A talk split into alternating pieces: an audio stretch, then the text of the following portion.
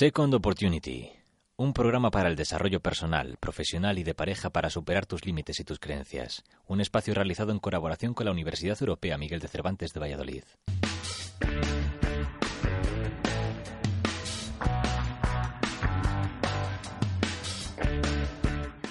Second Opportunity, con Rosa Montaña. Bueno, hoy empezamos lo que esperemos que sea un largo final y que podamos estar mucho tiempo con vosotros en este programa de Second Opportunity, en esta locura en la que me he visto envuelta quizás un poco de casualidad, o con, pero con muchísima, muchísima ilusión y sobre todo pasión por lo que eh, vamos a hacer. Y es que Second Opportunity va a ser un programa para poder conseguir desarrollar no solo nuestro eh, talento personal y profesional, sino para que podamos hablar de temas que nos importan dentro de nuestra pareja, dentro de nuestra erótica y sobre todo para quitar todos aquellos anclajes y todos esos vínculos que nos han eh, enseñado quizás un poco de pequeños y nos limitan a poder salir de esa zona de confort. Y hoy tengo la suerte de poder inaugurar este programa con eh, de nuestro padrino de, de, radio, ¿no? que va a estar aquí al lado de todos nosotros, que es Juan Carlos Cubeiro. Juan Carlos Cubeiro es una persona a la que poco más hay que hacer para hacer una presentación porque es raro la persona que no lo conoce. Eh, yo creo que en España y podría decir casi en el mundo, pero él es el Head of Talent un Power Group y está aquí hoy con todos nosotros. ¿Qué tal, Juan Carlos? Muy bien, Rosa. Encantado de estar contigo en Second Opportunity. Esto es además eh, eh, la, suerte, porque fíjate, decía que quién no te conoce, porque hoy he ido a una conferencia y, bueno, coincidencias de la vida, eh, simplemente presentándonos, yo les decía que íbamos a empezar un programa y que iba a conseguir grabarte y poder estar contigo. Y me decían, hombre, sí, si le conocemos, es Juan Carlos, ha venido a darnos una conferencia y de repente dos personas que estaban al lado que no conocía de nada, ah, sí, sí, Juan Carlos Cubeiro, y he dicho, bueno, no me lo puedo creer. Valladolid es sumamente pequeño, pero creo que el mundo se te queda pequeño. Muchas gracias. Bueno, a veces somos atractores extraños, ¿no? Como en el caos. ¿Qué podríamos decirles a todos aquellos que espero que empiecen a hacer ese tribu de nosotros, como dice Seth Godin, eh, la posibilidad de qué es el talento, ¿no? Porque todo el mundo te conoce por muchísimas cosas, pero yo cuando oí la palabra del talentismo y escuchártela a ti directamente me pareció algo muy impresionante. ¿Qué es el talento? ¿Qué es esa era del talentismo en la que estamos viviendo? Bueno, esa era el talentismo, es que estamos en una nueva época en la que el talento es más valioso que, que el capital. Hemos llamado capitalismo a una época de 500 años. Eh, todavía en esta crisis se ha planteado si había que refundarlo, sigue vivo. Estamos en otra época, en la época en la que el talento de verdad es lo importante. Entonces, el talento se ha definido y lo define todavía el diccionario como inteligencia, pero hay que ponerle algo más. Es una inteligencia triunfante. Y a mí me gusta citar a, José Antonio Marina, al maestro Marina, diciendo que es una inteligencia que elige bien metas, que gestiona emociones, que maneja bien información y que practica las virtudes de la acción. Por lo tanto, es, un, es una inteligencia muy especial, de manera que todos tenemos talento para algunas cosas y tenemos de reconocer que no tenemos para otras y por eso trabajar en equipo.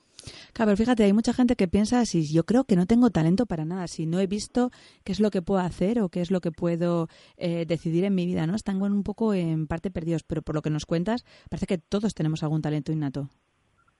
Sí, todos tenemos eh, que descubrir el talento. El talento parte de la vocación, de la pasión, y también citando a otra amiga, Silvia Leal, eh, ella dice que apenas el 16% de la gente descubre su pasión y practica su pasión, una de cada seis personas.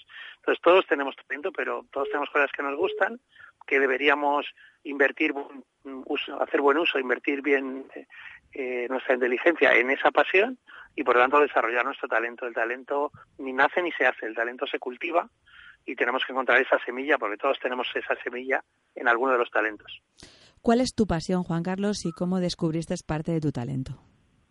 Bueno, tengo varias pasiones, pero descubrí, mi padre trabajaba en Barreiros, que era la empresa que hizo el Sincamil, la industria del automóvil, cuando nació en España. Trabajaba para un señor que todavía está con nosotros, que es Juan Miguel, Juan Miguel Antoñezas. Trabajaban muchísimo, porque estaban creando algo de la nada, un poco alquimia, y, pero él llegaba feliz a casa, entonces me apasiona el talento, evidentemente, el liderazgo, y me apasionan las organizaciones, pequeñas, medianas y grandes, que siguen creciendo, que apuestan por su gente, que ilusionan a sus clientes, que atraen. Eh, me apasiona todo eso. Yo sé que una de tus eh, pasiones, y además te he oído muchas veces, no solo es leer todos los días un libro, sino incluso ver buen cine. Oye, cuando en ese momento estás que no te apetece hacer absolutamente nada y estás un poco perdido buscando esa parte de talento, ¿qué, película es aquella la que te ha levantado a ti de decir, venga, eh, porque digo yo que alguna vez Juan Carlos caerá, ¿no? O, Juan Carlos siempre está arriba del todo. No, hay momentos de picos y valles, hay momentos de dolce farniente y a mí me gusta decir a, mis compañeros de Manpower Group que igual que se disciplina uno en el trabajo, que el discípulo viene de aprendizaje, de aprender, pues hay que disciplinarse en el descanso. En momentos en que simplemente hay que descansar. A mí lo que pasa es que tanto el cine como leer como la música, pues me dan mucha energía, con lo cual mm, pues no me agota nada, todo lo contrario. Me gusta pues bueno, lo del libro al día es porque viajo mucho y siempre tengo muchas cosas que, que leer y además trasladarlo al blog, que también es diario hablemos de talento, y el cine pues me encanta, me parece el método del caso de nuestro siglo y por tanto, bueno, tengo la suerte de además participar en cineforums y, y darle vueltas a películas que, que están en la cartelera o que ves en, en distintas cadenas, esto me encanta. ¿Cuáles son tus películas favoritas? Bueno, yo tengo tres, no sé si tengo que actualizarlo, pero eh, mi película favorita, la número uno, es El hombre tranquilo, que es una película de John Ford de los años 40, eh, pues realmente muy, mm, bueno, yo creo que muy especial. John Wayne en Irlanda y demás. Eh, me encanta Laura, una película de Tom Preminger, y me, y me gusta mucho Casablanca, que es una película que en su, como sabéis, en su, en su creación pues tuvo un montón de dificultades, problemática, y que ha quedado como una de las películas míticas.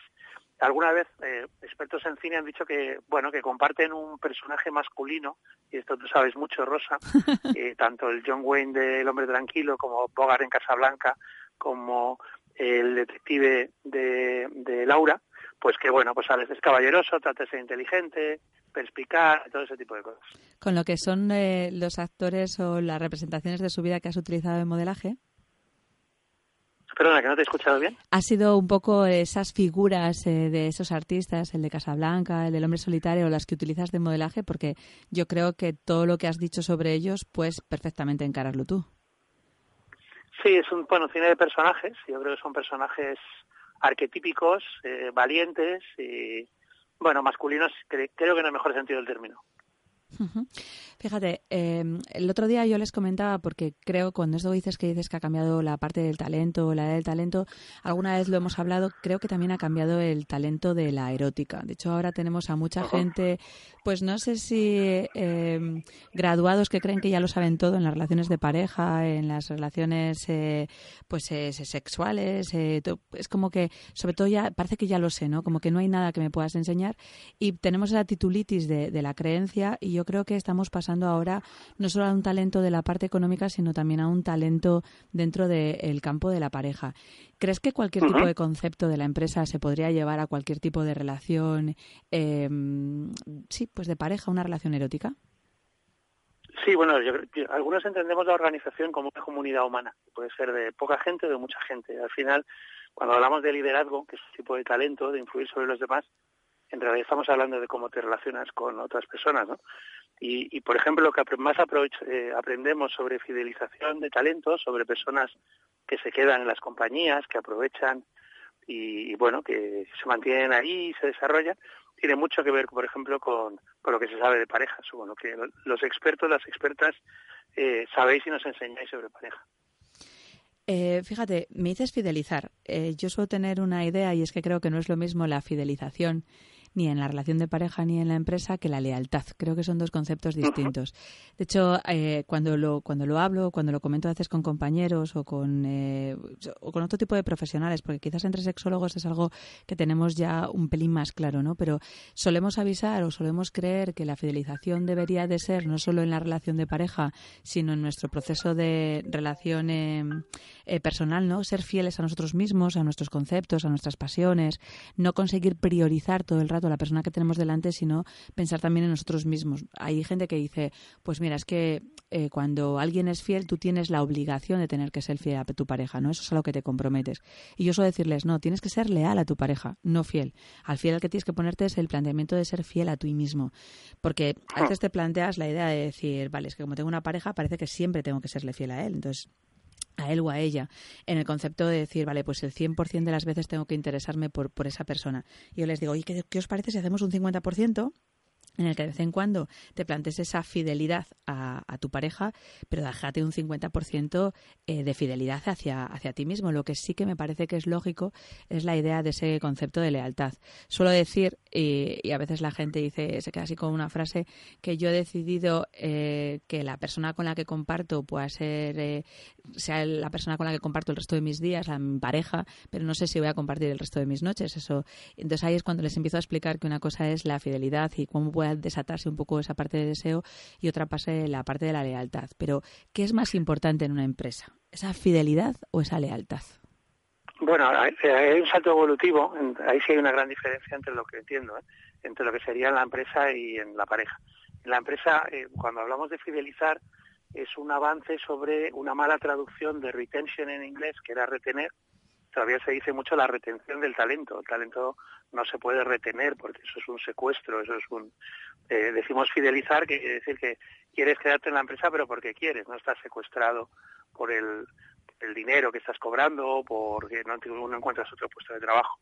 Evidentemente también hablamos mucho de compromiso, de implicación, de enganche, engagement en inglés, que serían conceptos más ligados a la lealtad a, esa implicación. De hecho, el, el commitment en inglés, es un poco técnico, viene precisamente del anillo de compromiso, o sea, del, digo, estoy con la empresa como la persona que se casa, ¿no?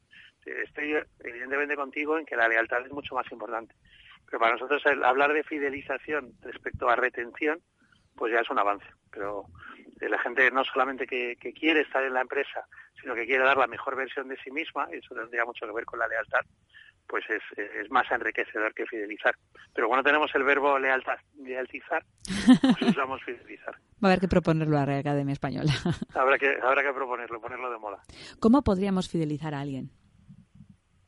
¿Cómo podríamos? Fidelizar a alguien. ¿Sabes? Porque, por ejemplo, a mí me encantaría, sabiendo que es el primer programa, que mucha gente se fidelice a todos nosotros, ¿no? Que empiece a formar parte y crea un poco en la idea de eh, poder conseguir hacer mejor las cosas, a que eh, quitemos un poco todo ese error de negativismo que parece que cuando encendemos la televisión o cualquier tipo de veces programa de radio nos inundan con mensajes sumamente eh, negativos.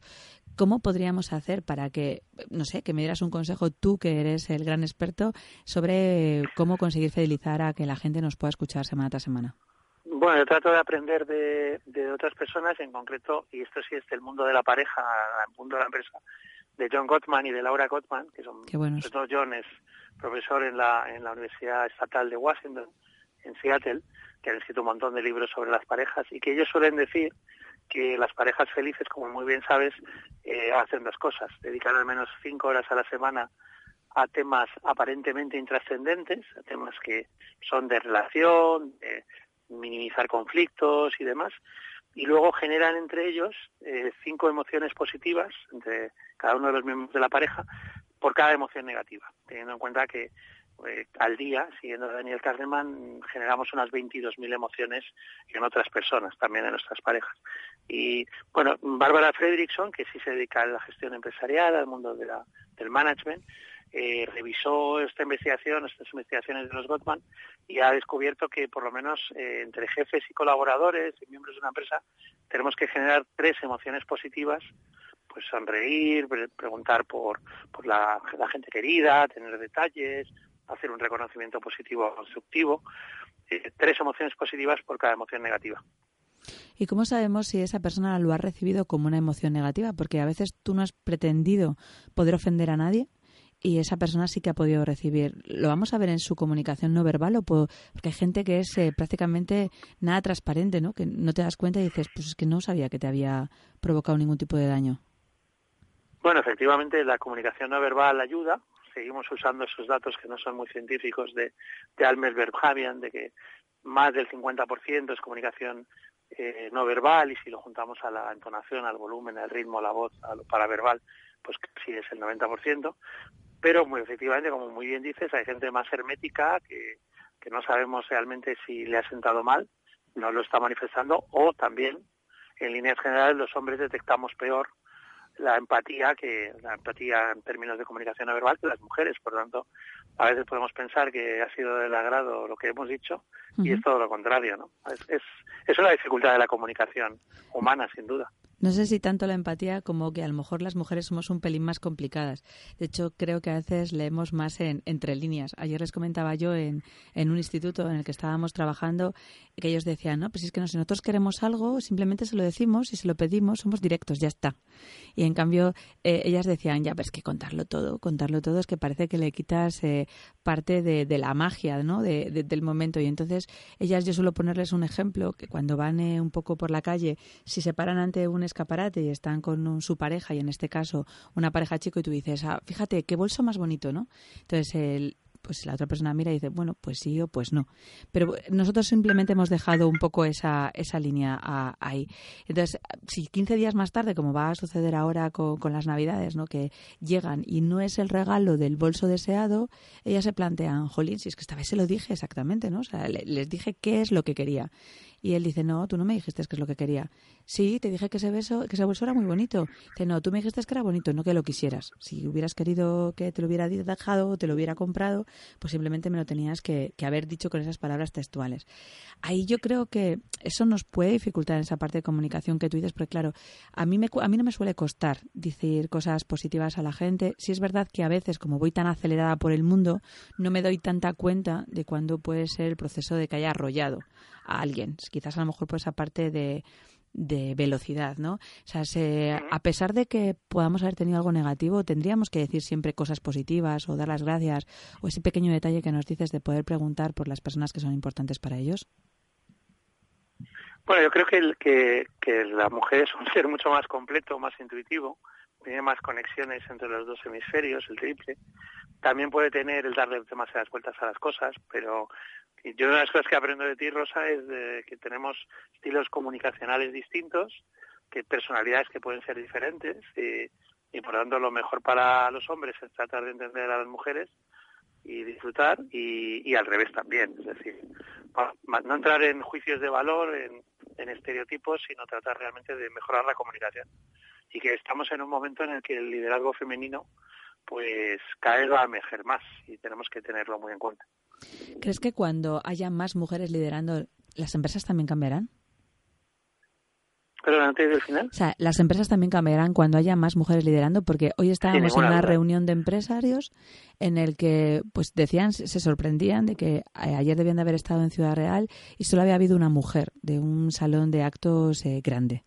Eh, pero, y hoy debíamos de ser como, mm, no sé si un tercio de, ellos mujeres, pero incluso les había sorprendido que mucha mujer así hubiera desde ese proceso de emprendimiento y demás. ¿Qué es lo que falta para que esa mujer empiece a querer eh, liderar e intentar estar ahí del tú a tú con, con muchos compañeros que lo pueden hacer tan solamente igual de bien eh, que ellas? Bueno, todas las investigaciones demuestran que, las empresas donde hay más liderazgo femenino funcionan mejor y además obtienen mejores resultados.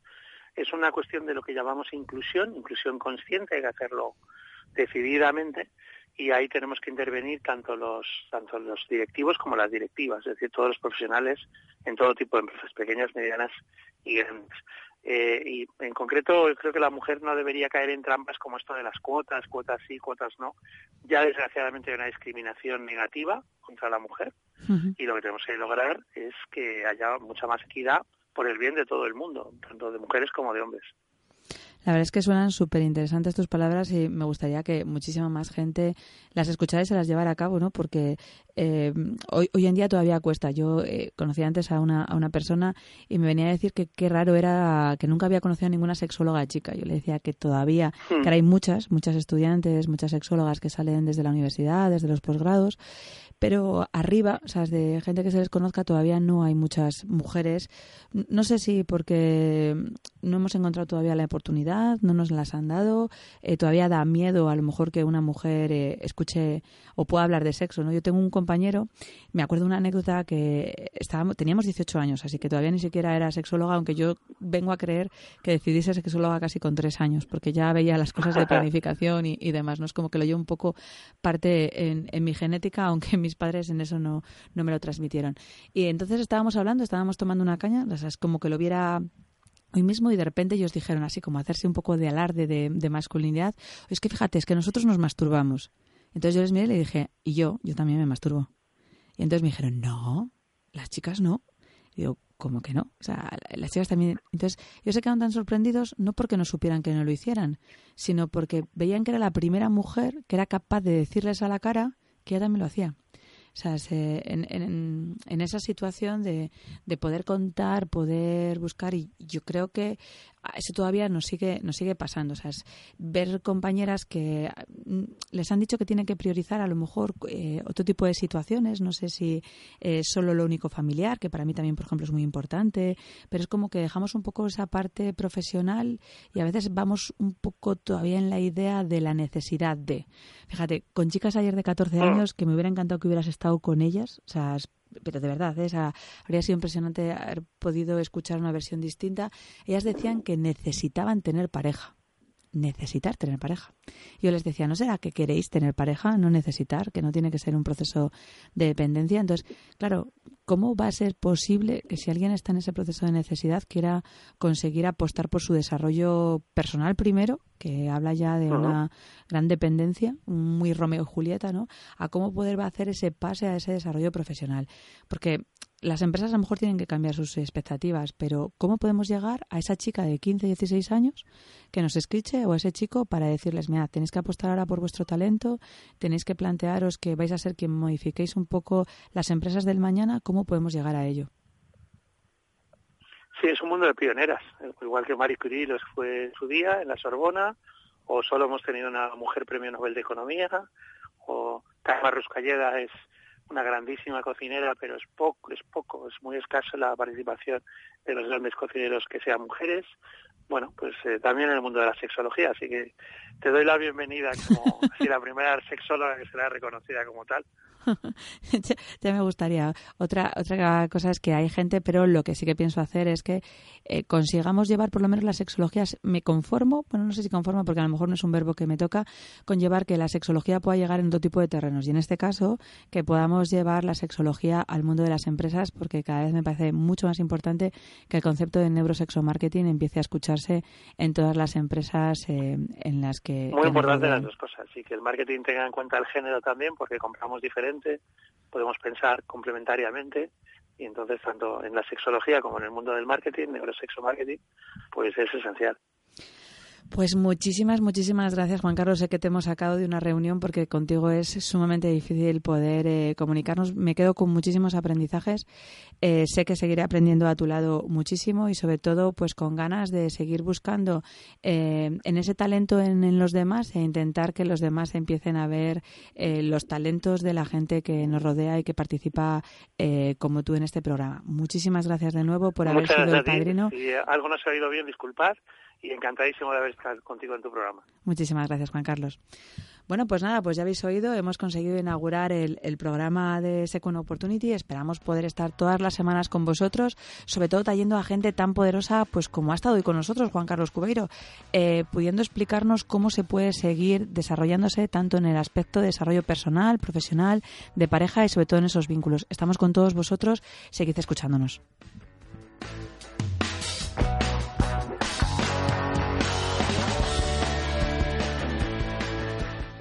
Second Opportunity, un programa para el desarrollo personal, profesional y de pareja para superar tus límites y tus creencias. Un espacio apoyado por la Universidad Europea Miguel de Cervantes.